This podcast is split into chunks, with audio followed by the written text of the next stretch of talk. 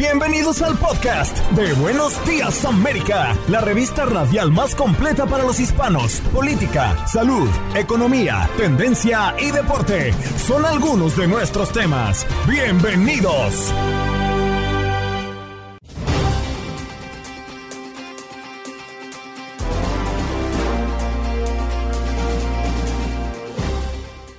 Adelante, Janet, tenemos una entrevista muy importante esta mañana.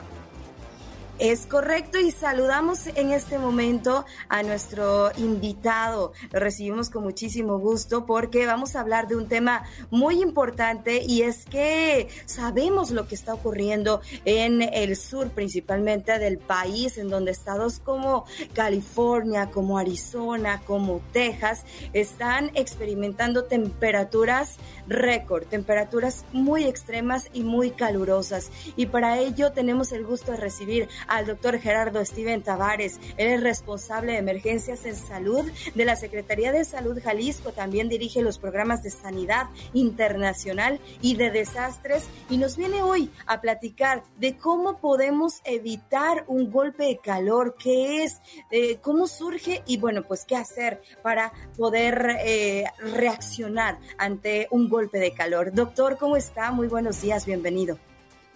Hola, muy buenos días, saludos a ustedes y a todo el auditorio que nos escucha.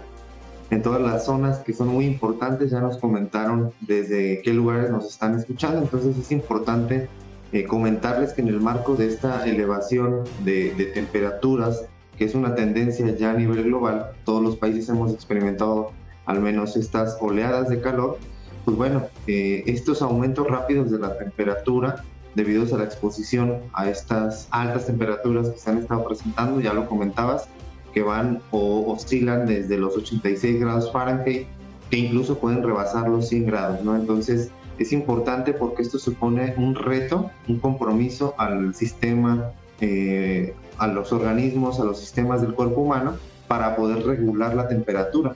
Entonces, es importante que este, situaciones particulares, lo que denominamos nosotros como factores de riesgo, o algunas personas o grupos vulnerables, son aquellos que con una carga adicional de riesgo podemos estar enfocando nuestras acciones o enfocando nuestras medidas preventivas. Pero bueno, los riesgos ante la exposición de estas altas temperaturas, pues cabe mencionar el agotamiento por calor o golpe de calor, la hipertermia, quemaduras solares, puede haber también este, calambres musculares debido a estas afectaciones, pero que también personas con enfermedades cardiovasculares, respiratorias, cerebrovasculares, renales, pueden estar también viéndose afectados, por lo que esta exposición prolongada a esta irradiación continua, pues bueno, además de causar envejecimiento prematuro, algunos cambios en la piel, como el melasma, reacciones alérgicas incluso, lesiones precancerosas, pues bueno, de aquí ya entonces empezamos con la primera medida preventiva, ¿no? La protección solar con este protector solar aplicado y repetirlo al menos cada dos, tres horas, dependiendo la exposición que estemos este, teniendo nosotros, ¿no? Entonces va a depender mucho de la magnitud, la intensidad y la duración que vayamos a estar nosotros de acuerdo a nuestras actividades. No es lo mismo salir de trabajar, exponerme durante el trayecto que voy quizá en mi vehículo, puedo utilizar el aire acondicionado, que llegar a una oficina. No es lo mismo a los trabajadores que están eh, con ese trayecto mayor expuestos, pero que su labor principal es en la calle, exposición directa a estas altas temperaturas o al sol. Entonces, pues bueno, los principales grupos de riesgo que nosotros consideramos son aquellos menores de 5 años, aquellos mayores de 65, personas con enfermedades crónicas, ya lo mencionábamos como renales, cardiovasculares, respiratorias, que puedan eh, comprometer esta termorregulación normal que hace el organismo ante verse expuesto a las altas o bajas temperaturas. Personas con sobrepeso, con obesidad y bueno, por supuesto las personas embarazadas y este grupo especial que trabaja por exposición directa al aire libre. Eh, doctor, buenos días. ¿Cuáles son los síntomas que una persona debe de estar al pendiente, especialmente porque obviamente con este calor hay muchos eh, niños que les gusta jugar en la calle, les gusta jugar en los parques? ¿Cómo te das cuenta como padre de familia si tu hijo potencialmente podría sufrir una, una insolación? la primera manifestación de que ya tenemos un cierto grado, aunque sea bajo, de deshidratación es manifestar sed, ¿no? Entonces, esto es algo importante, es la medida más importante para nosotros estar estableciendo el flujo de hidratación continua, ¿no? Entonces, no esperar a tener sed, tomar agua. El primer síntoma sería tener sed. Puede haber incluso dolor de cabeza, cefalea, mareo, puede haber irritabilidad, cambios repentinos del humor, este, evidentemente la piel y las mucosas secas, es decir, ya tengo una saliva un tanto espesa, me cuesta trabajo, este, o aquellos menores de edad, pues obviamente el llanto sin lágrima, ¿no? Entonces estos ya serían datos que pudiéramos estar pensando en un grado más severo de deshidratación. Puede experimentar la persona debilidad o agotamiento, es decir, cansancio, eh, una sudoración excesiva al inicio por la exposición a estas temperaturas, que después viene un periodo en el que ya no se está sudando, es falta de sudor. Claro, ya no hay que este, estar transpirando, es uno de los medios por los cuales el organismo aprovecha el intercambio de temperatura y libera calor, ¿no? Entonces, el enrojecimiento de la piel, por supuesto, y la sequedad, porque estás expuesto a la, radiación directa, temperaturas que van este, de los 86 grados Fahrenheit, 39 grados centígrados, hasta los 104, ¿no? Este, 104 Fahrenheit, 41 grados centígrados. Puede haber incluso alteraciones del conocimiento o alteración del estado mental como comportamiento inadecuado. Ves que las palabras no son congruentes, las acciones no son congruentes a ver, puede existir también esta aceleración del ritmo cardíaco con una inicial taquicardia y después un descenso en la frecuencia cardíaca, ¿no? Y finalmente, si esto no se atiende, podemos llegar incluso hasta convulsiones, ¿no? Entonces, por supuesto que puede terminar en un desenlace fatal. Doctor, me llama mucho la atención esto que menciona porque hace cuestión de unos días en eh, el estado de Texas hubo un caso de, un trabajador que murió eh, por el calor, ¿no? Por esta fuerte exposición al calor, pero que creían que estaba drogado, que estaba, eh, que había consumido drogas, que tomaba drogas y por eso había caído desmayado al sol, pero en realidad estaba muriendo por un golpe de calor. Y es que eh, pues sí hay síntomas y estas alarmas que debe, debemos de eh, ver eh, para poderle salvar la vida a alguien. Eso es lo que tenemos que hacer inmediatamente cuando detectamos todos estos, estos síntomas y que pues está, le está afectando la exposición al sol. Es importante lo que mencionas porque efectivamente son síntomas o signos que puede manifestar la persona y que pueden pasar desapercibidos, pueden ser demeritados y que bueno, eh, al no ser como un síntoma muy, muy específico, algo cardinal o que le llamamos nosotros patognomónico, es decir, muy característico, pues bueno, podemos pensar en, el abanico de posibilidades, ¿no? Hasta alguna compensación metabólica.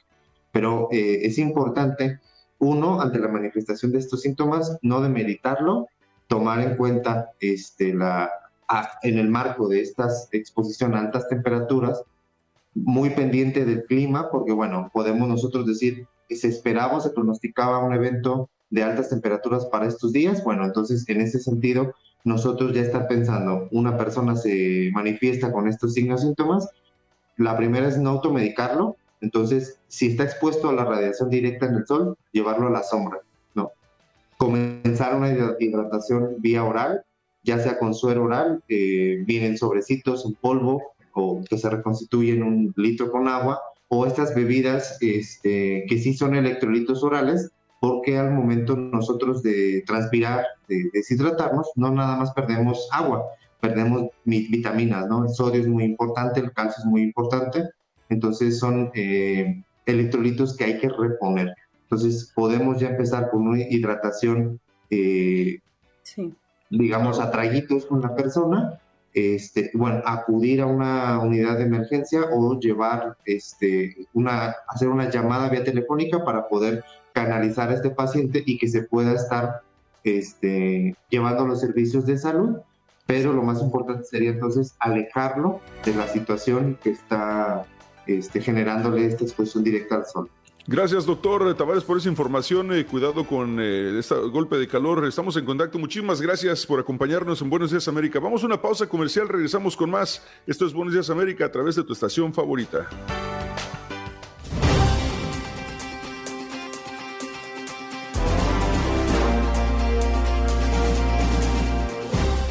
Y ahora con la tecnología tienes muchísimas opciones. Y hablando de tecnología, precisamente me parece que tenemos un invitado experto en este tema, Janet.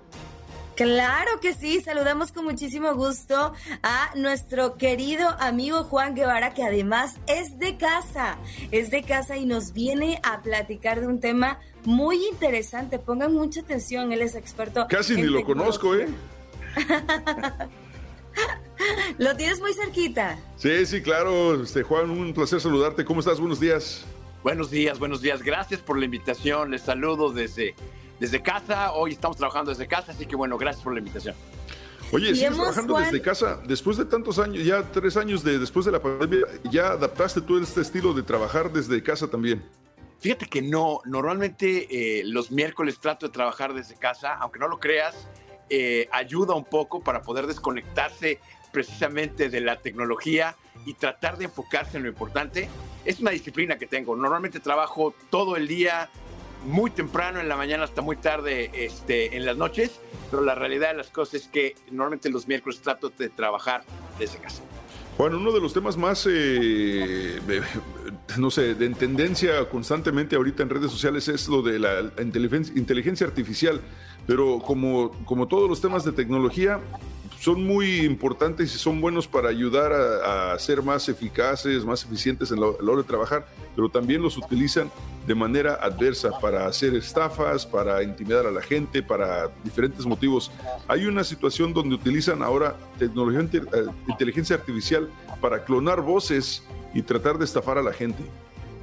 Mira, eh, así es. Eh, primero hay que decirle a nuestra audiencia que la tecnología en general eh, no es ni buena ni mala, es simplemente la forma en la que la utilicemos. Y esto es importante mencionarlo porque es un instrumento, es como tener un desarmador, es como tener un, taladro, es como tener un martillo, es decir, puede ser cosas muy buenas con estas herramientas, puede ser cosas bastante malas con estas herramientas. Y algo que nos empezó a llegar eh, de información es que eh, ahora existe lo que tú mencionabas, lo que ustedes mencionaban, que es una clonación de voz. ¿Esto qué significa? Significa que eh, los amantes de lo ajeno, gente que no tiene otra cosa mejor que hacer, va a tus redes sociales, eh, descarga videos que hayas hecho tú, reels, videos, etcétera, y entonces utilizan estos videos y entrenan a un sistema de inteligencia artificial para clonar tu voz, inclusive le mandé a, Janet eh, desde hace ratito en la mañana una voz clonada de Andreina, una voz clonada de ella y una voz clonada mía, de manera que, bueno, si las tenemos disponibles las podemos poner al aire para que sepan cómo estas voces que generamos en una hora y media, eh, sin, tanto rollo, eh, pueden ser bastante convincentes. Vamos a escuchar a la voz de Andreina precisamente clonada Hola Andreina, estás escuchando a Andreina Garnica del programa Buenos Días América. ¿De costa a costa o lo estás? En realidad, esto es una duplicación exacta de la voz de Andreina, meticulosamente recreada por inteligencia artificial avanzada. No soy Andreina, sino una representación de audio perfectamente replicada de su voz. Sorprendente, ¿no es así? Con solo un puñado de muestras de voz, la tecnología de hoy puede generar una réplica vocal extraordinariamente precisa. ¡Ay! La espada de doble filo de la tecnología. En manos equivocadas, los individuos podrían recolectar estas muestras de voz de las redes sociales o las transmisiones de noticias para fines maliciosos. Exploramos más a fondo este fascinante y crucial tema ¿No es cierto? Bueno, les saluda la voz clonada de Andreina Garnica de costa a costa para Buenos Días, América. Mm, no sé, o sea, sí de repente tenía los tonitos de Andreina, pero, pero ahí, aquí es donde los acentos de, de, cada país tienen la, dan, hacen la diferencia, ¿no? Yo no sé, a ver, si tú escuchas eso por tu WhatsApp, ¿te la crees de que es Andreina? Bueno, yo te voy a decir una cosa, esto fueron 40 segundos de voz de Andreina de una de las entrevistas que hicimos anteriormente. Es decir, si nos hubiéramos enfocado, si me hubiera enfocado en tener una hora de muestras de voz, obviamente hubiéramos logrado entrenar el sistema de inteligencia artificial de, una manera diferente. Lo que te quiero dar a entender es que en 30 minutos logramos clonar una voz eh, de una manera sencilla que yo creo que sí logras distinguir el acento, como lo mencionas tú, y yo creo que sí logras distinguir esto. Sin embargo, la gente que se dedica a estafar, la gente que se dedica a tratar de hacer esto de una manera profesional, si lo decimos de alguna manera, pues no van a utilizar 30 o 40 segundos de la voz de alguien, van a tratar de tener las mayores muestras posibles para poder lograr un modelo de voz que sea convincente. Y esto es importante porque cuando uno está en una llamada de extorsión, que es lo que estamos eh, viendo en este momento, es decir, descargan estas voces, tus voces de, las redes, de las redes sociales, entrenan a este sistema de inteligencia artificial, generan texto, porque tú escribes el texto que quieres que la inteligencia artificial eh, vaya, verbalice con la voz clonada, y entonces es cuando utilizan estos textos y los mandan por WhatsApp o hacen llamadas telefónicas para decirles que uno está en problemas, que uno está arrestado, que no tiene uno el teléfono, que tiene que uno que mandar dinero de manera importante, que uno está secuestrado. Esta es la creatividad que hemos visto de nuestros países a los Estados Unidos, porque todos tenemos familiares eh, que viven en México, que viven en Colombia, que viven en, en Argentina, que viven en Venezuela, y entonces, bueno, eh, cuando, una, cuando una persona se asusta, que es una cuestión orgánica del cerebro, uno baja su coeficiente intelectual. En pocas palabras, cuando uno se asusta, el cerebro se enfoca en defenderse en lugar de pensar y entonces... te ganan los nervios. Y te ganan los nervios. Y, claro, el susto, el miedo de que sea la otra persona, porque luego te dicen, necesito ayuda, este, por favor, eh, sálvame, estoy secuestrada. Y, y, los nervios te ganan porque y piensas realmente que es tu Piensas racionalmente. Exacto. Entonces, entonces, realmente, cuando el miedo entra en la parte cerebral, ¿sí? Nuestra capacidad de raciocinio baja y actuamos por instinto. Entonces, a lo mejor esta voz que ustedes escucharon, que a lo mejor en, en, una situación de calma normal decimos, bueno, no es la voz de Andreina, se parece, pero realmente no lo es, es cuando nosotros perdemos esa capacidad de distinguir la realidad de las cosas. Y es cuando estas personas entran y pueden lograr manipularnos. Entonces, el mensaje que creo que es importante decirle a nuestra audiencia es, Primero, que se está utilizando la inteligencia artificial para hacer este tipo de clonación de voz.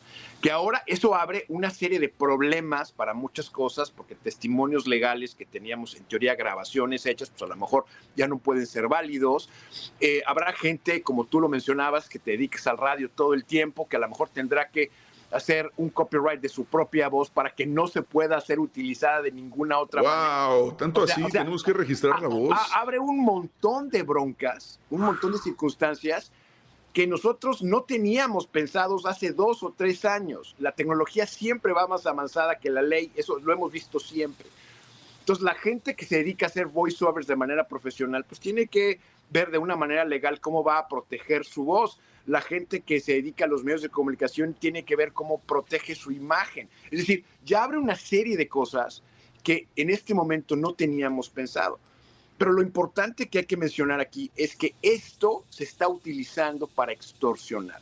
Esto se está utilizando para poder eh, tratar de asustar a la gente. Entonces, ¿qué es lo que se tiene que hacer? Primero que nada, yo sé que a todos en general eh, les gusta publicar una serie de cosas en redes sociales, ¿sí?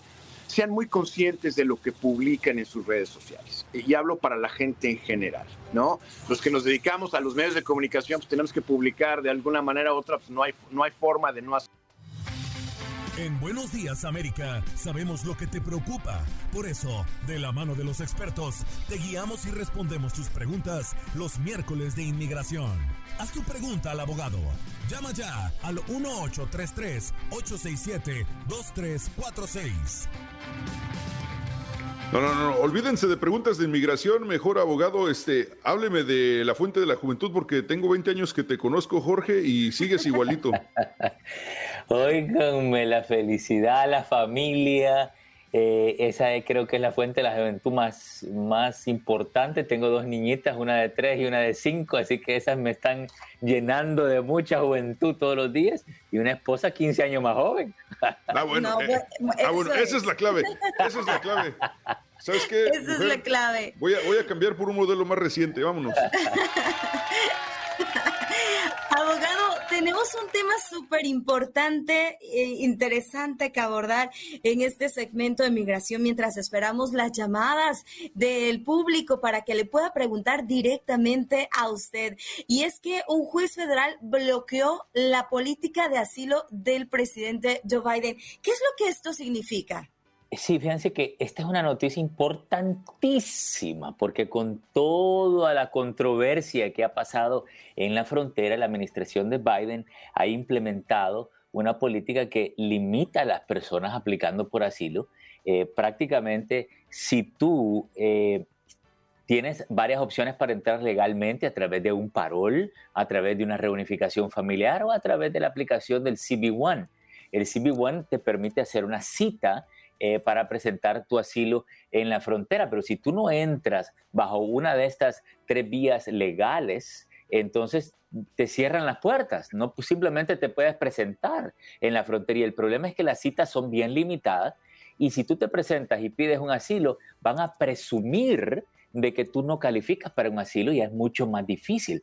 Un juez federal en California ha bloqueado todo eso por 14 días dándole una oportunidad a la administración de Biden que apele. Vamos a ver qué pasa. Este bloqueo es temporal, pero sí es un golpe muy fuerte a la política de la administración de Biden en la frontera. Vamos a ver qué pasa en las próximas dos semanas. Abogado, una pregunta, eh, ¿por qué hay mucha gente que constantemente seguramente le llama también a usted sobre la situación de, de su, green card, que tienen años, inclusive décadas, esperando a que les den eh, finalmente un permiso de trabajo o una, eh, una residencia permanente en el país.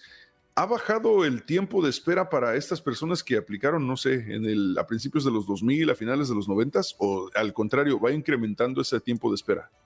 Fíjate que ha ido incrementando, no ha mejorado. Eh, recientemente eh, rompieron el récord de casos en la Corte de Inmigración con 2.5 millones de casos. anteriormente habían llegado a los 2 millones. hay perdones que se están demorando más de tres años. Eh, permisos de trabajo más de un año, residencias hasta dos años. Así que los tiempos de espera siguen altísimos porque, eh, bueno, hay muchísimas personas eh, que están alimentando este, los atrasos. Así que no está fácil, pero hay algo que se puede hacer. Si tú estás sufriendo algún tipo de emergencia y el mejor ejemplo es alguna condición médica, tú puedes pedir que aceleren tu caso y eso le está ayudando a muchas personas para que te pasen al frente de la cola. Y para los que son Dreamers en este momento, ¿ellos pueden seguir pidiendo visas temporales para salir del país y, regresar de manera legal? Sí, eso sí. Eh, pero recuerda, las aplicaciones nuevas para los Dreamers no las están aprobando, simplemente las están aceptando y bueno, por lo menos tienes un recibo que estás en proceso. Las únicas que están aprobando son las renovaciones y los permisos de viaje si ya te han aprobado el DACA anteriormente. El abogado Jorge Rivera está esperando sus llamadas al 1833-867-2346, así que esperemos que se comuniquen. Y también, abogado, hay una buena noticia eh, para los inmigrantes porque ahora pueden conseguir un permiso de trabajo por abusos laborales, como por ejemplo un jefe que no te paga. ¿Cómo es esto? Sí, Janet, y fíjate que esto ya lleva eh, varios meses eh, que lo anunciaron, eh, pero siento que muchas personas no lo están aprovechando. Y fíjate, se llama, el beneficio se llama una acción diferida por abusos laborales. Y, y la pregunta es, ¿qué es un abuso laboral? Y fíjate, lo más común es que hay atrasos en el pago, no te pagan, llevan semanas, meses o te pagan menos de el salario mínimo, te obligan a trabajar los, los fines de semana, horas largas, pero no solo eso, eh, amenazas, eh, maltrato, gritos, eh, insultos, humillaciones, algo que es tan común. Y en, en, los lugares de empleo cuando tú no tienes un permiso de trabajo y el problema es que nuestra gente tiene miedo reportar estos maltratos o abusos por el hecho que no tienen un permiso de trabajo, pero la administración de Biden está invitando a que las personas reporten a los empleadores que los maltratan de cualquiera de estas formas, eh, porque esto te lleva a un permiso de trabajo, te lleva a una estadía legal, protección contra la deportación y con el permiso sacas seguro social, ¿ok? Y sacas licencia de conducir y te cambia tu vida. Así que si sientes que alguien nos está viendo el día de hoy, sienten que algo incorrecto, indebido, eh, te hicieron algo que no te gustó eh, en el trabajo, repórtalo y vamos a ver si pueden calificar para este beneficio.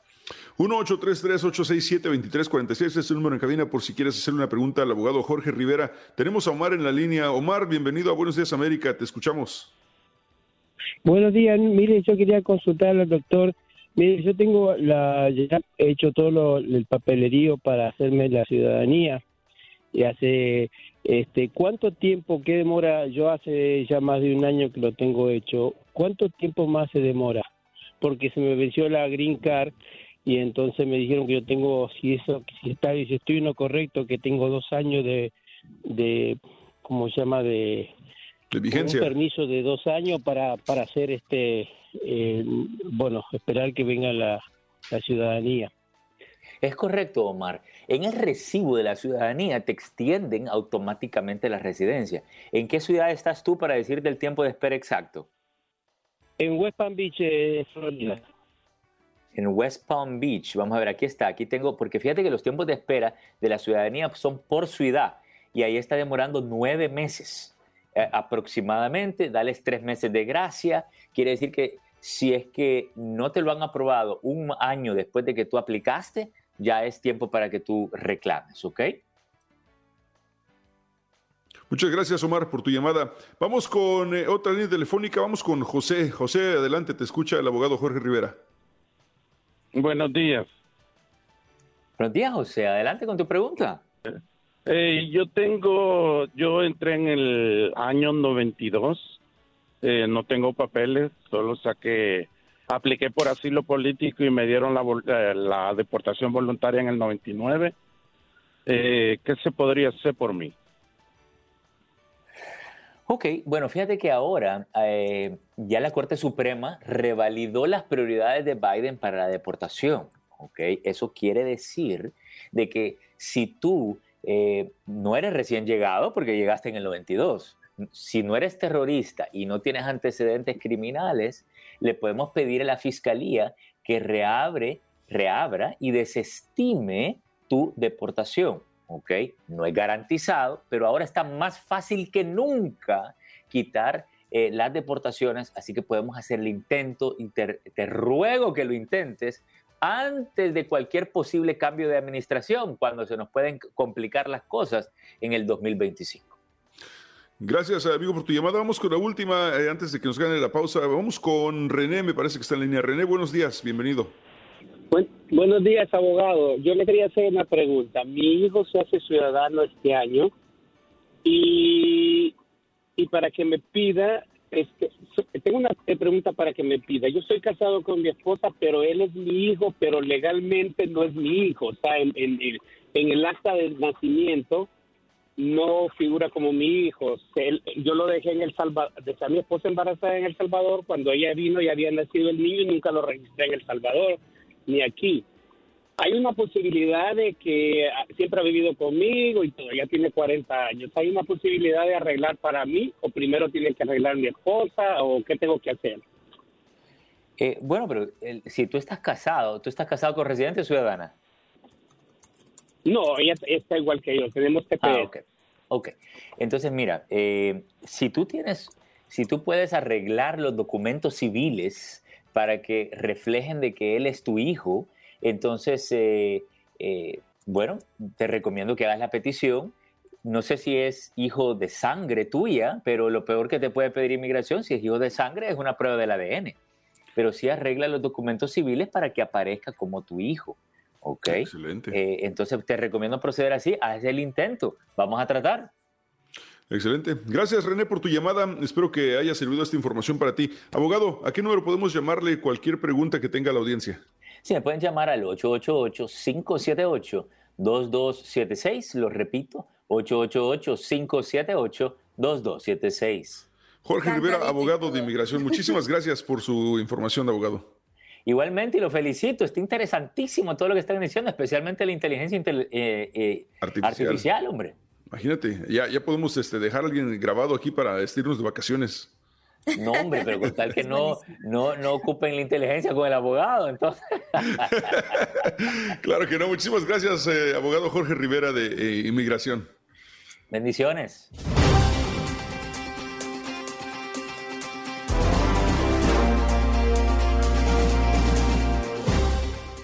Pero ya tenemos, César, a nuestro próximo invitado. ¿Qué te parece si lo recibimos? Claro que sí, eh, estamos hablando del doctor, el cirujano David García Leal, cirujano cardiovascular. El día de ayer, eh, como todos saben, o si no saben, se los contamos, eh, salió un reporte a eso del mediodía donde nos enteramos que Bronny James, el hijo de la estrella de la NBA, LeBron James, sufrió un paro cardíaco mientras entrenaba. Bronny James tiene solamente 18 años de edad y sufrió este paro cardíaco cuando entrenaba con su equipo de la Universidad del Sur de California. Fue trasladado a un hospital el lunes, inicialmente estuvo en eh, terapia intensiva, posteriormente sale y se encontraba en condición estable en los últimos reportes y fuera de peligro, según el comunicado que la misma familia envía.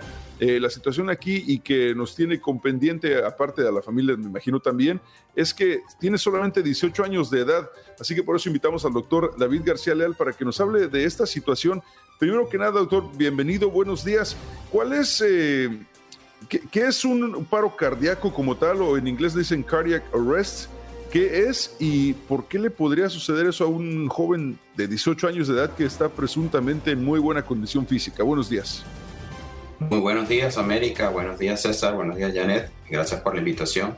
Vamos a conversar entre las diferencias de lo que es un cardiac arrest o paro cardíaco o un heart attack o ataque cardíaco. Las diferencias principalmente en pacientes jóvenes es que eh, los pacientes pueden tener una alteración brusca del ritmo cardíaco y esta alteración del ritmo cardíaco lo acelera, bien sea una fibrilación ventricular o una taquicardia ventricular sin pulso. Y eso que ocurre que el corazón, que tiene una función de bombeo, se detiene porque no se puede llenar adecuadamente y no eyecta el volumen minuto adecuado. Entonces se hipoperfunde el cerebro, se hipoperfunden los órganos y esto es una urgencia, esto debe ser asistido inmediatamente con reanimación cardiopulmonar y este, la posibilidad de defibrilar este, con sistemas automáticos para volver a su ritmo normal. Y en el caso del hijo de Ron James, de Bronny James, eh, teniendo 18 años de edad, eh, por ahí leí alguna vez en un reportaje que era más factible que una persona de mayor edad, de 30, 40 años, sobreviva a un ataque cardíaco como tal y que una persona joven que sufre este tipo de, situaciones médicas a veces no, no, la libran, doctor.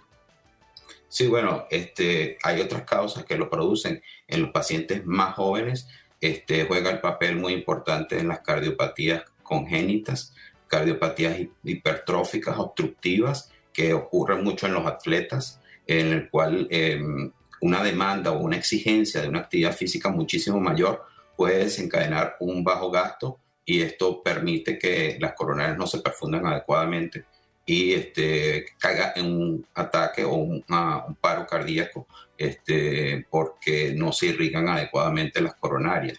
Pueden haber anomalías coronarias congénitas este, que tengan desaturación de la sangre coronaria este, no arterial, sino que está mezclada con arterial y venoso por la arteria pulmonar que tiene este, sangre eh, desaturada. Y este, en pacientes que tienen anomalías coronarias donde se pueden comprimir las coronarias por estar entre la arteria pulmonar y la aorta. Y esto puede causar este tipo de patologías. ¿Cómo puede saber un paciente, perdón, un, paciente, doctor, o una persona, cómo puede saber si es necesario irse a revisar el corazón eh, o si tiene que llevar a uno de sus hijos a revisarse el corazón? ¿Cómo puede determinar una persona si eso es necesario? Sí, bueno, esencialmente la, patología a nivel de los Estados Unidos ocurre entre 356 mil casos al año de arresto eh, o paro cardíaco este, y esto debe ser estudiado. ¿Por qué? Porque tiene antecedentes familiares de arritmias, porque tiene patologías este, congénitas en su historia familiar o genética y debe ser llevado a un, médico, un cirujano cardiovascular, un cardiólogo, donde puedan ser hechos los exámenes pertinentes. En estos pacientes debe hacerse su chequeo anual y por supuesto los pacientes o atletas de alto rendimiento tienen un chequeo médico bastante estricto, pero deben este, hacerse em, estudios de imágenes como cateterismo o angiota coronaria para ver si hay anomalías coronarias este, o enfermedad coronaria de base por dislipidemia familiar y que esto conlleve a un ataque o un infarto este, que eh, para el corazón y lleva a un arresto eh, cardíaco.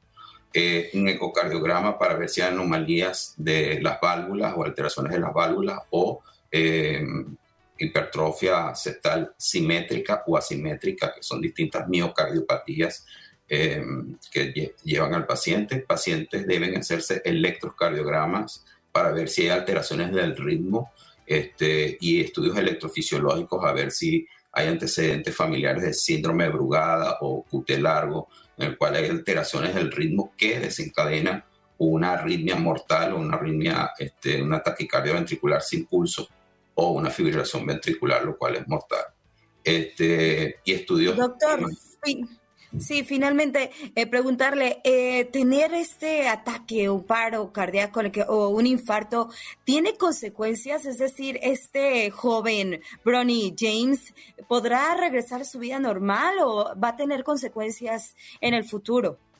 Sí, primero que todo le deseamos la mejoría lo más pronto a, la familia de LeBron James este, con respecto a la patología que está sufriendo su hijo este, es muy importante, es una pregunta muy importante porque debemos concientizar a toda la sociedad, porque esto puede ocurrir en las escuelas, en los gimnasios, en los centros comerciales, en áreas de afluencia. Eh, debe haber un desfibrilador automático y la gente debe tener un conocimiento básico de lo que es el RCP, es la reanimación cardiopulmonar, que puede ser sin ventilación, con respiración o con ventilación. Lo importante es inicialmente llamar al 911 o a los servicios de paramédicos lo más pronto posible y llamar a personas que lo puedan ayudar para que localicen un desfibrilador automático. La persona que está en el sitio donde ocurre el evento de forma inmediata, si le da asistencia o RCP, que son compresiones precordiales en el medio del esternón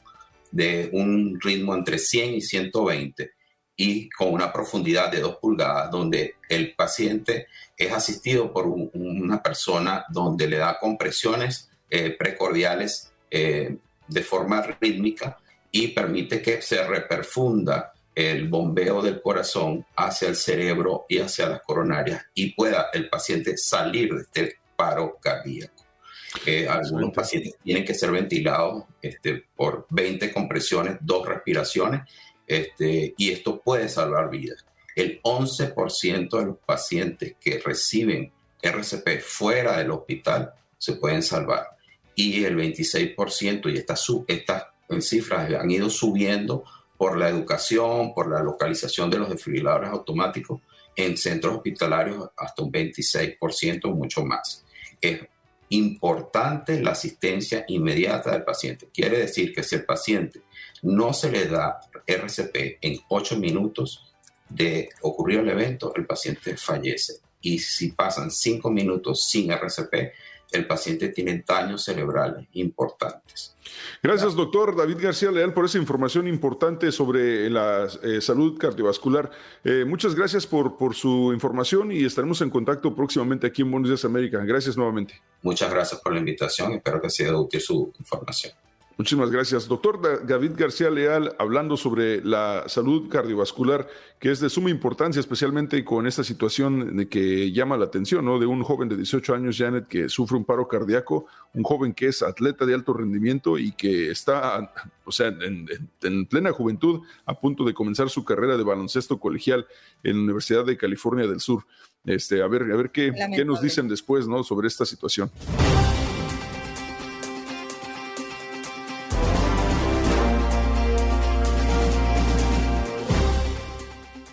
Pero ya tenemos, César, a nuestro próximo invitado. ¿Qué te parece si lo recibimos? Claro que sí, eh, estamos hablando del doctor, el cirujano David García Leal, cirujano cardiovascular. El día de ayer, eh, como todos saben, o si no saben, se los contamos, eh, salió un reporte a eso del mediodía donde nos enteramos que Bronny James, el hijo de la estrella de la NBA, LeBron James, sufrió un paro cardíaco mientras entrenaba. Bronny James tiene solamente 18 años de edad y sufrió este paro cardíaco cuando entrenaba con su equipo de la Universidad del Sur de California. Fue trasladado a un hospital el lunes, inicialmente estuvo en eh, terapia intensiva, posteriormente sale y se encontraba en condición estable en los últimos reportes y fuera de peligro, según el comunicado que la misma familia envía. Eh, la situación aquí y que nos tiene con pendiente, aparte de la familia, me imagino también, es que tiene solamente 18 años de edad. Así que por eso invitamos al doctor David García Leal para que nos hable de esta situación. Primero que nada, doctor, bienvenido, buenos días. ¿Cuál es, eh, qué, es un paro cardíaco como tal, o en inglés dicen cardiac arrest? ¿Qué es y por qué le podría suceder eso a un joven de 18 años de edad que está presuntamente en muy buena condición física? Buenos días. Muy buenos días América, buenos días César, buenos días Janet, gracias por la invitación. Vamos a conversar entre las diferencias de lo que es un cardiac arrest o paro cardíaco o un heart attack o ataque cardíaco. La diferencia principalmente en pacientes jóvenes es que en los pacientes pueden tener una alteración brusca del ritmo cardíaco y esta alteración del ritmo cardíaco lo acelera, bien sea una fibrilación ventricular o una taquicardia ventricular sin pulso. Y eso que ocurre que el corazón, que tiene una función de bombeo, se detiene porque no se puede llenar adecuadamente y no eyecta el volumen minuto adecuado. Entonces se hipoperfunde el cerebro, se hipoperfunden los órganos y esto es una urgencia. Esto debe ser asistido inmediatamente con reanimación cardiopulmonar y este, la posibilidad de desfibrilar este, con sistemas automáticos para volver a su ritmo normal. y en el caso del hijo de Ron James, de Bronny James, eh, teniendo 18 años de edad, eh, por ahí leí alguna vez en un reportaje que era más factible que una persona de mayor edad, de 30, 40 años, sobreviva a un ataque cardíaco como tal y que una persona joven que sufre este tipo de, de situaciones médicas a veces no, no la libran, doctor. Sí, bueno, este, hay otras causas que lo producen. En los pacientes más jóvenes este, juega el papel muy importante en las cardiopatías congénitas, cardiopatías hipertróficas obstructivas que ocurren mucho en los atletas, en el cual em, una demanda o una exigencia de una actividad física muchísimo mayor puede desencadenar un bajo gasto y esto permite que las coronarias no se perfundan adecuadamente y este, caiga en un ataque o un, paro cardíaco este, porque no se irrigan adecuadamente las coronarias. Pueden haber anomalías coronarias congénitas este, que tengan desaturación de la sangre coronaria, no arterial, sino que está mezclada con arterial y venoso por la arteria pulmonar que tiene sangre eh, desaturada y este, en pacientes que tienen anomalías coronarias donde se pueden comprimir las coronarias por estar entre la arteria pulmonar y la aorta y esto puede causar este tipo de patologías. ¿Cómo puede saber un paciente, perdón, un, paciente, doctor, o una persona, cómo puede saber si es necesario irse a revisar el corazón eh, o si tiene que llevar a uno de sus hijos a revisarse el corazón? ¿Cómo puede determinar una persona si eso es necesario? Sí, bueno, esencialmente la, patología a nivel de los Estados Unidos ocurre entre 356 mil casos al año de eh, arresto eh, o paro cardíaco. Este, y esto debe ser estudiado. ¿Por qué? Porque tiene antecedentes familiares de arritmias, porque tiene patologías este, congénitas en su historia familiar o genética y debe ser llevado a un, médico, un cirujano cardiovascular, un cardiólogo, donde puedan ser hechos los exámenes pertinentes. En estos pacientes debe hacerse su chequeo anual y por supuesto los pacientes o atletas de alto rendimiento tienen un chequeo médico bastante estricto, pero deben este, hacerse em, estudios de imágenes como cateterismo o angiotas coronaria para ver si hay anomalías coronarias este, o enfermedad coronaria de base por dislipidemia familiar y que esto conlleve a un ataque o un infarto este, que eh, pare el corazón y lleva a un arresto eh, cardíaco.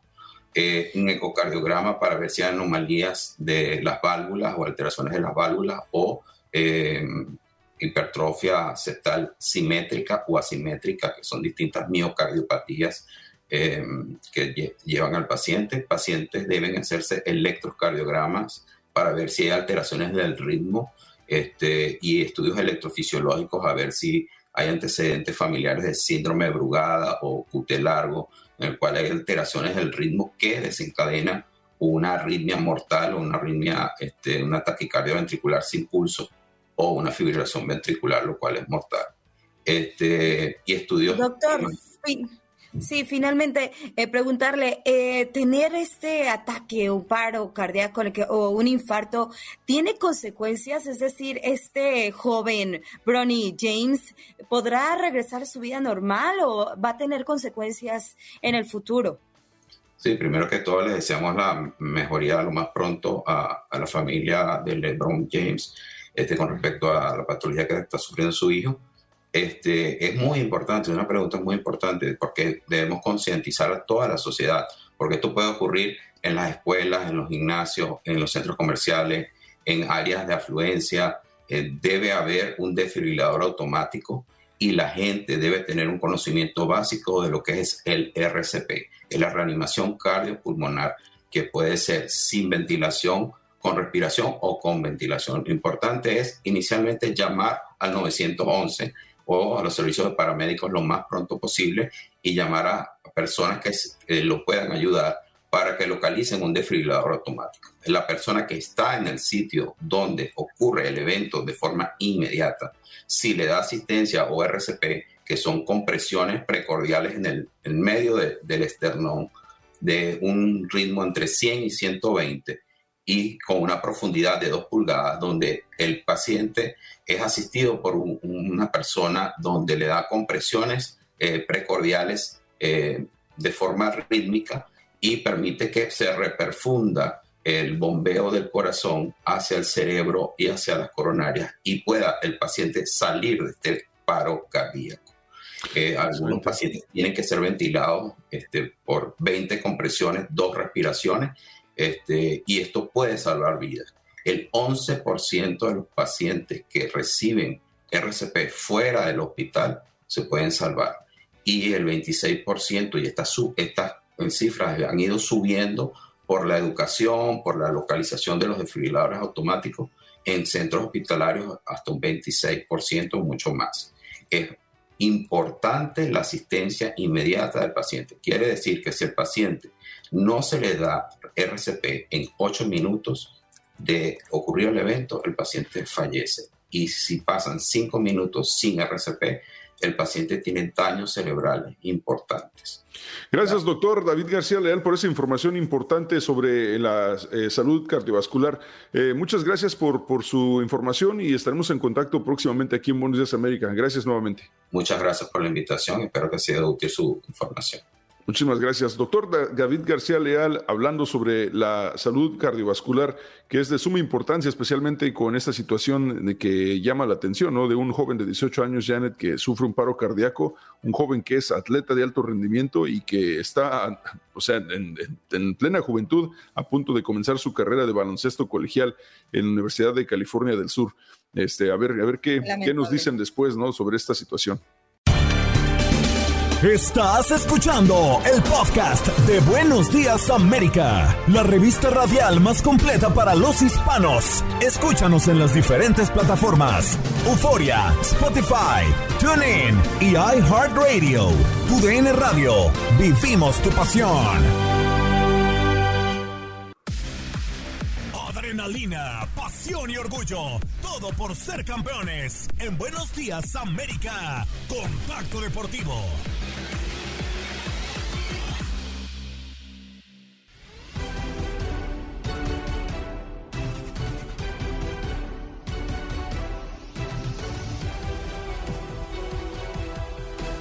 Ya de regreso en Buenos Días América, hoy miércoles 26 de julio de 2023, gracias por acompañarnos nuevamente, 5 eh, de la mañana, 22 minutos hora del centro, 6.22 hora del este. 3.22 horas del Pacífico. Saludos a la gente que esté madrugando ahí en el Pacífico a estas alturas de la noche. No sé si van llegando a la casa o si van este, levantándose, pero muy buenos días, gracias por acompañarnos. Vamos de una vez en Buenos América con el reporte de contacto deportivo con el Tate Gómez Luna, quien tiene toda la información más reciente en lo que va del mundo del deporte. Escuchemos, Tate Gómez Luna. Gusto saludarlos para platicar un poco del básquetbol de la NBA. Una noticia que ha movido a todo el mundo del básquetbol en el tema contractual, pero también en el tema sensible. Ahora mismo lo, platicamos eh, por la situación del hijo de LeBron James, pero vamos a iniciar primero con lo que es el contrato más grande en la historia de la NBA, un contrato super máximo de, por los próximos cinco años y 304 millones de dólares. Sí, lo escucharon bien, 304 millones de dólares. Hablamos de la estrella Jalen Brown del equipo de los Boston Celtics que se ha llevado este, este acuerdo eh, según su agente Jason eh, Glushen, eh, que ya se había reunido con la gerencia de los Boston Celtics y los propietarios el pasado fin de semana para finalizar estos elementos restantes del acuerdo histórico que mantendrán a Jalen Brown, el dos veces All-Star, bajo contrato hasta la temporada 2028-2029. Estamos ante un momento histórico, Andreín, amigos. ¿Por qué lo decimos? Porque supera al contrato del hoy mejor jugador o considerado el mejor jugador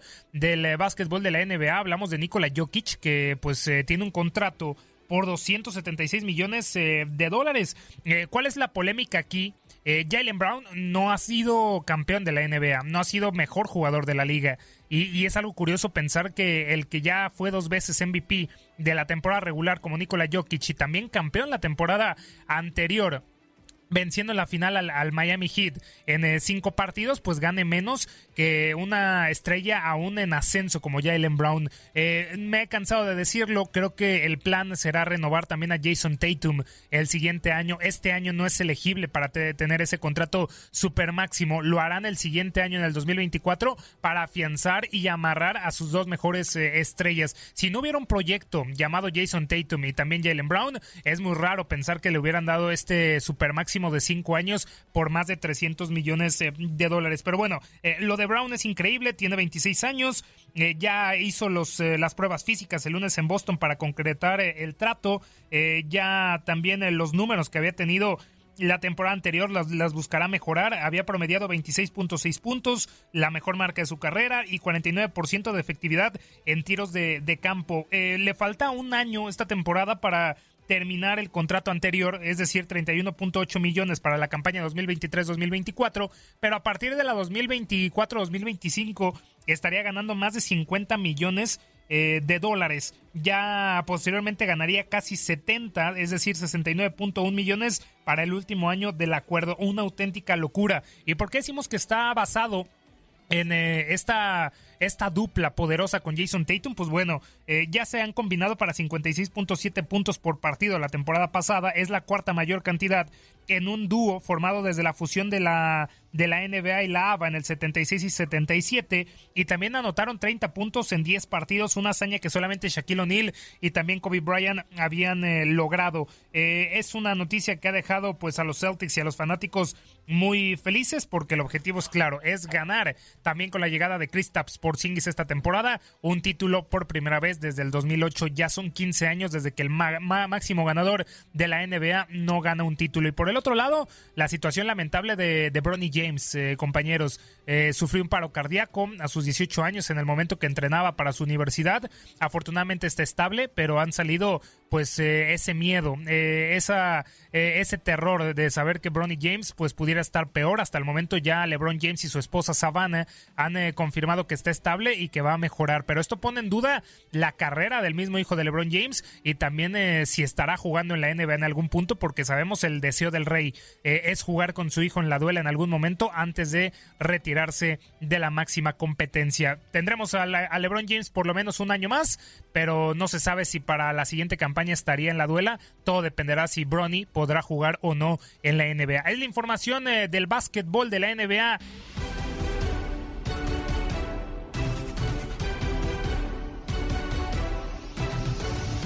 Vámonos, eh, buenos días América, eh, de costa a costa, nuevamente aquí a través de tu DN Radio y en los afiliados en todo el país. Gracias por acompañarnos nuevamente. Y bueno, ahora nos acompaña eh, Tate Gómez Luna con lo más reciente en la información del mundo de los deportes. Tate, muy buenos días.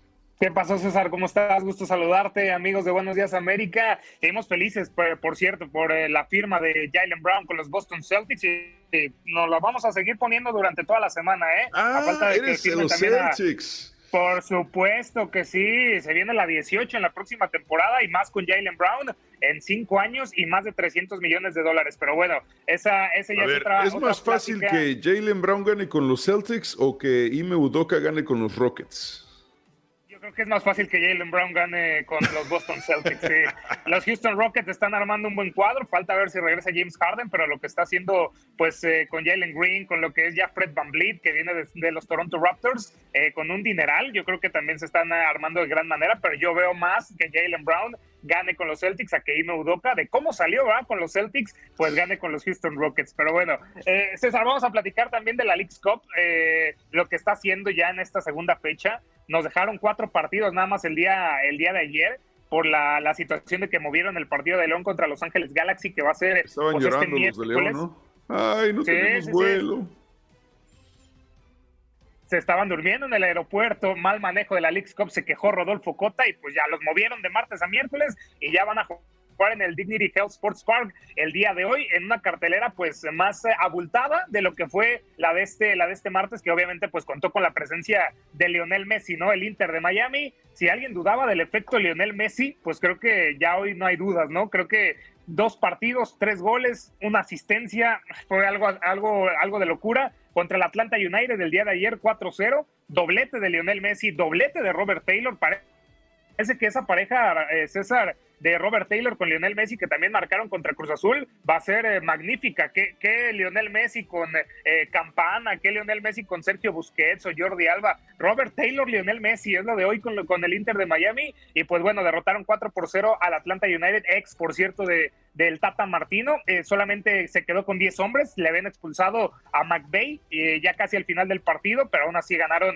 4 goles por 0 y ya el Inter de Miami está en los 16 avos de final. Ya se meten problemas Atlanta United y Cruz Azul, que van a definir el último, el último boleto, pues ya este fin de semana, ya muy tranquilo el Inter de Miami, que ya está en la siguiente ronda. Eh, en los duelos de MLS contra Liga MX, pues bueno, creo que si estábamos 4-3 en contra, la MLS contra la Liga MX, pues bueno, ya se pusieron 6 a 3, porque el Houston Dynamo derrotó en penales a, Santos Laguna. Después de un buen partido, César, me parece, de fútbol eh, en los 90 un tanto raro porque intercambian lo que es el ritmo, inicia, inicia muy bien Santos, luego Houston Dynamo se pone adelante dos goles por cero, golazo eh, de Dorsey, un golazo de, de Corey Bird, creo que el talón de Aquiles de Santos en este partido fue Gibran Lahut, el, portero eh, de Santos Laguna. No, es siquiera el portero titular, eh, es el portero suplente y creo que no debería de ser ni siquiera un portero suplente para, para primera división porque se equivoca en cada partido y no fue la excepción en este encuentro contra el Houston eh, Dynamo. ya después, en el segundo tiempo, logra empatar Harold Preciado que había puesto el descuento antes de irnos al descanso en el primer tiempo con un error también de este Steve Clark, del guardameta del Houston Dynamo, que también me parece un guardameta muy limitado, pero que respondió, ¿no? Se le exigió a Steve Clark en el segundo tiempo y respondió y sacó entre cinco o seis jugadas de peligro. Eh, y ya nos fuimos a los penales. Eh, si se había equivocado Héctor Herrera contra el Orlando City, pues ahora le dijeron, ¿sabes qué? Hoy no paties. O, tú eres el capitán, pero hoy tú no vas a patear. Y, se fueron eh, limpios, ¿no? De 5-5 y en el último penal, el Dedos López, el número 23 de Santos Laguna, le mete mucha potencia. El mexicano, el ex de las Chivas Rayadas del Guadalajara, la abuela César, y bueno, se queda ya, pues, eh, Houston Dynamo con un punto, llega a tres, y ya no, no, le, no lo pueden mover, no hay combinación que lo mueva, ya de los 16 avos de final, Orlando City y Santos Laguna van a definir al, al otro invitado el próximo sábado 23 9 de, julio. Y ese es un punto más para la MLS. Después, en un partido de que no hubo pues resistencia, lo de Necaxa creo que también es eh, pues un reflejo de lo que es también Puebla, en donde Minnesota le metió cuatro goles, pues acá FC Dallas le metió tres, ¿no? Legier del ex de los del Galaxy le mete gol, Jesús Ferreira, el convocado a la selección a la selección estadounidense, pues también le marca gol y Y también juega en contra, César, amigos de Buenos Días América, que se quedaran con un hombre menos, ¿no? Se, se va expulsado Montes al minuto 11 lo deja con 10 al equipo de Rafael Dudamel y es difícil eh, reponerse de, de, una expulsión. Sin embargo, creo que a lo que ha mostrado Necaxa, a lo que le hemos visto en la Liga MX, creo que no era sorpresa que FC Dallas le metiera tres goles, así como Minnesota no fue sorpresa que le metiera cuatro goles al pueblo. Así que victoria en penales de Houston Dynamo, punto para el MLS. Victoria de FC Dallas con Necaxa, punto para el MLS. Y está 6 a 3 hasta el momento la MLS pues en, esta League Cup. Y del otro partido, César, pues solamente acotar entre la Liga MX, Mazatlán de Juárez, empatan a uno en los 90 minutos y en penales gana Juárez, eh, perdón, Mazatlán para avanzar también a los 16 avos de final. La situación acá, y creo que hay que comentarlo, César, la asistencia, 208 personas en la casa del Austin FC. Ah, ¿no jugaron a puerta cerrada? No, no parecía, parecía que estaba puerta cerrada. Y, luego los reportes ahí en las fotografías, eh, como que difuminaban la parte de atrás de las gradas para que no se viera que no había, no había gente. Eh, pues sí, 208 personas, lamentable. Creo que es ahí lo, que la League's Cup, la MLS y la Liga MX tendrían que analizar de que un Mazatlán eh, FC, FC, Juárez no es atractivo en los Estados Unidos. Si no es atractivo, Y, y, con todo respeto, no es atractivo en la Liga MX, yo creo que no es atractivo para la Liga. Claro, exactamente. No, y, especialmente una ciudad como Austin, que de por sí no son una ciudad muy futbolera, tienen a, los verdes nada más y que los apoyan localmente, pero más para allá de eso, Austin no es una ciudad futbolera. Son de fútbol americano colegial y párale de contar en Austin. No, no, no, no. Y, y bueno, y está pegando, ¿no? Austin sí poco a poco. Son quintos de la conferencia del, del oeste. Creo que estaban marchando también bien la temporada anterior. Le falta confirmar su buen momento en la postemporada, pero de que no es un lugar futbolero, no lo es. Y, si llevas un Mazatlán Juárez, pues creo que tampoco vas a, a obtener respuestas, ¿no? Yo creo que para esos mercados de Estados Unidos en donde el fútbol no es lo, más importante tendrías que llevar a las Chivas, a la América, a Tigres, a Monterrey, para tener un poquito más de, ingreso, porque esas 208 personas me parecen increíbles. Pero bueno, ya para redondear solamente, César, ya calificados a los 16, 16 de final, el Inter de Miami, Mazatlán, FC Dallas y son de los pocos que han eh, pues eh, confirmado ya su, su pase a la siguiente ronda y el Houston Dynamo que ya también está en los 16 de final. El día de hoy ya lo hablamos, una cartelera más eh, redonda, ya va a jugar Monterrey, ya va a jugar también Tigres, ya va a jugar por supuesto León en lo que fue que movieron el encuentro contra Los Ángeles Galaxy y pues vamos a tener hoy a través de TUN Radio para que no se lo pierdan ese Portland Timbers contra Tigres, el vigente campeón del fútbol mexicano, para pues seguir viendo si la MLS sigue pues incrementando eh, su poderío, eh, estos números a favor contra la Liga MX o se puede recuperar la Liga MX en este ya marcador en contra de un 6 eh, a 3 que la MLS pues bueno está haciendo un gran trabajo en esta League Cup, pero bueno, yo creo que ya van los, los buenos, César, ya pasó también el Atlas, ya ganó, ya también por ahí Mazatlán ganó contra, contra Austin, pero ya creo que vienen los pesos pesados de la Liga MX en donde la MLS ahora sí creo que debería demostrar pues ese nivel y esa superioridad que está mostrando hasta el momento en la League's Cup. A ver, entonces te pregunto, Tate, eh, ¿podemos hasta el momento decir que este es, el, este es el real parámetro para medir el fútbol de ambas ligas o esperamos esta, eh, esta jornada de hoy y de mañana para ver si realmente los pesos completos eh, son los que van a determinar quién es el mejor fútbol, si la MLS o la MX?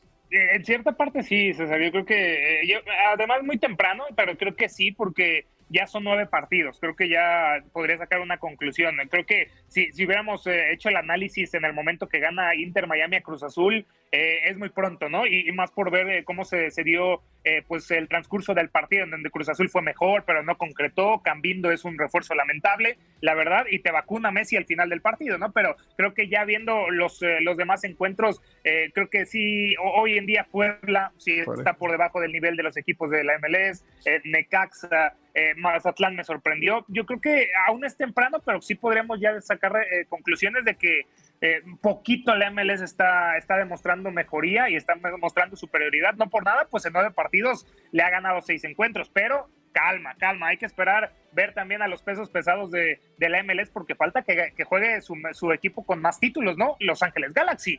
No está pasando un buen momento, lo sabemos, pero pues eh, es el más es el más ganador y también eh, pues está Chivas y está América, Monterrey, Tigres y, yo creo que también ahí hay que ver y analizar cómo les va a estos equipos contra los equipos del MLS, ¿no? Pero creo que es muy temprano, aunque sí por poquito creo que el MLS sí está mostrando superioridad. Sí, bueno, y te pregunto, Tate, antes de irnos, eh, para ti, favorito para ganar, ¿es un equipo de la Liga MX o un equipo de la MLS? Yo creo que hoy se convierte en una en la Copa de Messi, eh, César. Yo creo que automáticamente en el momento que llega Lionel Messi eh, y debuta como debutó contra Cruz Azul y vemos el nivel que mostró ayer contra el Atlanta United, creo que se ha convertido en una carrera para los demás equipos, incluyo a la MLS, en eh, una, una copa que no debe ganar Messi, porque esta League Cup se puede recordar como el torneo en donde pues evitaste que Messi ganara, ¿no? En su debut y por el otro lado yo creo que también está pues armado un poquito para que Messi pueda llegar a semifinales o, a la final. Sin embargo, yo, yo, César, yo me quedo con que pues, los favoritos son de la Liga de la Liga MX, ¿no? Yo, yo creo que me quedo con las Águilas del la América, yo me quedo con las Chivas de lo que hemos visto en las, en las primeras tres jornadas y los equipos regios, pero sí, me quedo más con eh, estos equipos de la Liga MX favoritos para ganar que lo que puede ser el Inter de Miami con el, un Lionel Messi que pues también puede ser eh, favorito. Falta ver también a Los Ángeles Fútbol Club, no César, recordar, ellos ya están clasificados a los 16 avos de final por ser los vigentes campeones de la MLS Cup, al igual que Pachuca, que fue el equipo que hizo más puntos en el clausura y en la apertura pasado y que ya esperan rival en la siguiente fase. Pero si yo me quedo con la Liga MX que puede ganar el título. Pues ya veremos qué sucede el día de hoy. Siete partidos. Obviamente, si León gana, ya queda automáticamente, avanza a la siguiente fase, pero necesitan ganar para, para amarrar bien ese, después de aquel partido, ¿no? De 16-15, que fue el resultado final con los penaltis de Vancouver. Una, ¿qué, ¿Qué te parece esta situación de no haber empates? ¿Te gusta? Me agrada, me agrada, me agrada, César. Creo que eh, te obliga a, proponer un poquito más durante el transcurso del juego. Ya creo que ya cuando no te da más el partido al 85, ya te puedes echar para atrás y dices, pues me, me, sirve el punto. Ayer lo vimos con Houston Dynamo Santos. Santos estaba al frente, estaba atacando por ahí. Solamente tuvo una Houston Dynamo en el segundo tiempo que saca Félix Torres de cabeza. Fue Aliyu, si no me equivoco, el nigeriano que remata de cabeza. Y es ahí donde Félix Torres eh, pues eh, la desvía pero Santos estuvo al frente en el segundo tiempo y es ahí donde estuvo, donde pues se mostró Steve Clark que sacó como 20 en el segundo tiempo y se da cuenta Ben Olsen, el técnico de